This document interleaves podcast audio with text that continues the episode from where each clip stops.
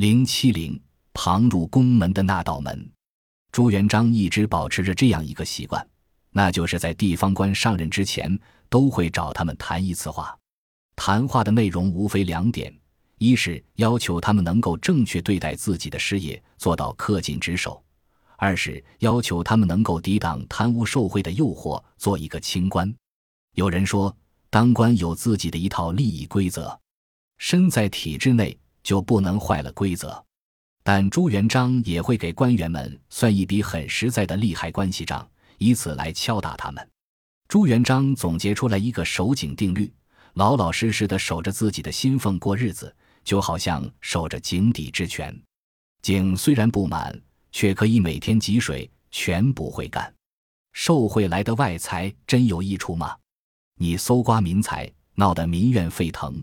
再高明的密谋也隐瞒不住，一旦事发，首先关在监狱里受刑，判决之后再送到劳改工厂服苦役。这时候你那些赃款在什么地方？在数千里之外呢？你的妻子儿女可能收存了，也可能根本就没有。那些赃物多数藏在外人手里，这时候你想用钱能到手吗？你家破人亡了，赃物也成了别人的东西。所以说。不干净的钱对自己是毫无益处的。表面上看，朱元璋是站在官员的立场上来算这笔账的，但实际上他是用臣子们的算计来倒推自己的算计。一句话，就是通过这种算计，把臣子们装进口袋里的污款掏出来进行重新分肥。但是臣子们一个个精明的像猴似的，又岂能轻易的被他说动？更何况真金白银的诱惑要远远大于单调乏味的说教。治国初期，朱元璋通过大告三边传递出这样一个信息：他反腐只有起点，没有终点。为了表明自己的反腐决心，他列举了各种治贪的办法。在这些办法中，他专门赋予那些被贪官污吏盘剥的急了眼的老百姓一项特权，那就是旁入宫门。所谓旁入宫门。也就是说，老百姓可以从小门冲进去，把与自己的冤屈相对应的虚吏抓起来，直接押送京城。至于那些官员，百姓们则是无权抓捕的。当然，朱元璋也会给那些参与抓捕的老百姓吃颗定心丸。如果有官员试图阻止他们抓污吏，他将对阻挠者施以酷刑，然后族诛。一个王朝的权力结构通常是由帝王、文官、虚吏三级构成。如果抛开那些奉行孔孟之道的文官集团，还有大量混迹于基层的虚吏。虚吏上受官僚分派，下受百姓敌视，他们的存活之道就是伸手向老百姓不断的索取，通过从民间刮地皮来满足自己的生存欲望。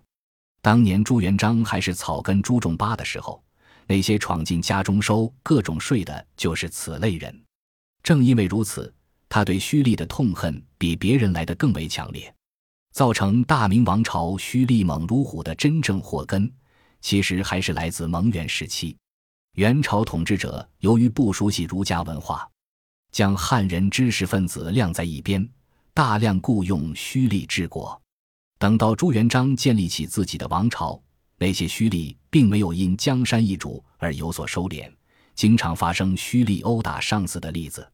虽然说朱元璋对那些与自己理念不符的文官采取了极端的方式，但对数量众多的虚吏却一直无可奈何。在皇帝的支持下，整个帝国很快掀起了一浪高过一浪的群众斗争虚吏的热潮。朱元璋的大告三编中记载，常熟县乡民陈寿六本来只是一个最普通不过的人，低眉顺眼的过着自己的穷日子。如果不是因为后面发生的事情，他也许一辈子就这么悄无声息地淹没于历史的深处。这件事情的起因是陈寿六得罪了当地一个叫顾英的县吏，于是遭到了顾英的迫害打击。陈寿六家仅有的口粮和来年的种粮都被顾英的爪牙搜刮殆尽。当然，县吏顾英不只是针对陈寿六一个人，他平时就横行乡里，受他迫害的人不在少数。顾英本来以为老实巴交的农民都是修炼过忍术的，很多事情忍一忍也就过去了，并不会翻起多大的风浪。但是这一次，顾英错误估计了形势，因为他遇上了自己的克星陈寿六。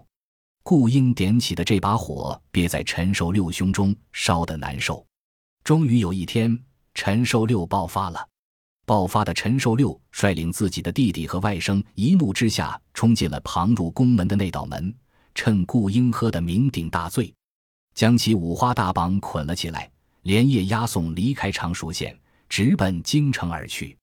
这事来得太过突然，常熟县的官吏们根本来不及做出任何反应。需要指出的是，陈寿六并不是一个没有头脑的莽夫，他是一个知法懂法的乡民，他的所作所为也没有僭越当时的法律。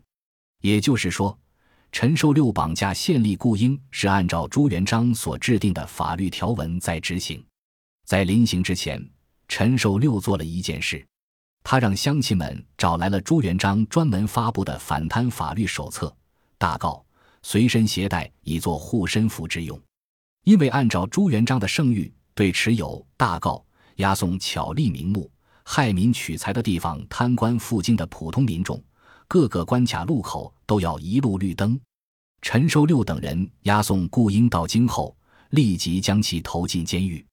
朱元璋不仅没有追究陈寿六等人以下犯上的罪过，还当面赏银三十锭，其他三人衣服各两件，并免除了他们的杂役。